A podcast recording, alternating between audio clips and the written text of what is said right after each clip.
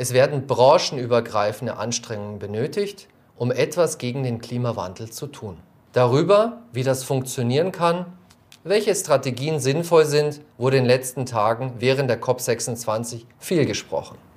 Es gibt viele interessante Neuigkeiten. Zwei davon möchte ich gerne erwähnen. Erstens, die Glasgow Financial Alliance for Net Zero hat ein Commitment zu 130 Billionen US-Dollar erreicht. Das ist ein Zusammenschluss aus 450 Unternehmen aus 45 Ländern. Zweitens, die IFRS Foundation hat bekannt gegeben, dass Frankfurt den Zuschlag für den Sitz des International Sustainability Standards Board, kurz ISSB, erhält. Unter dem Dach der IFRS Foundation werden zukünftig die internationalen Standards zur Nachhaltigkeitsberichterstattung entwickelt und aktualisiert. Machen wir uns fit für die Herausforderungen der Net Zero Zukunft.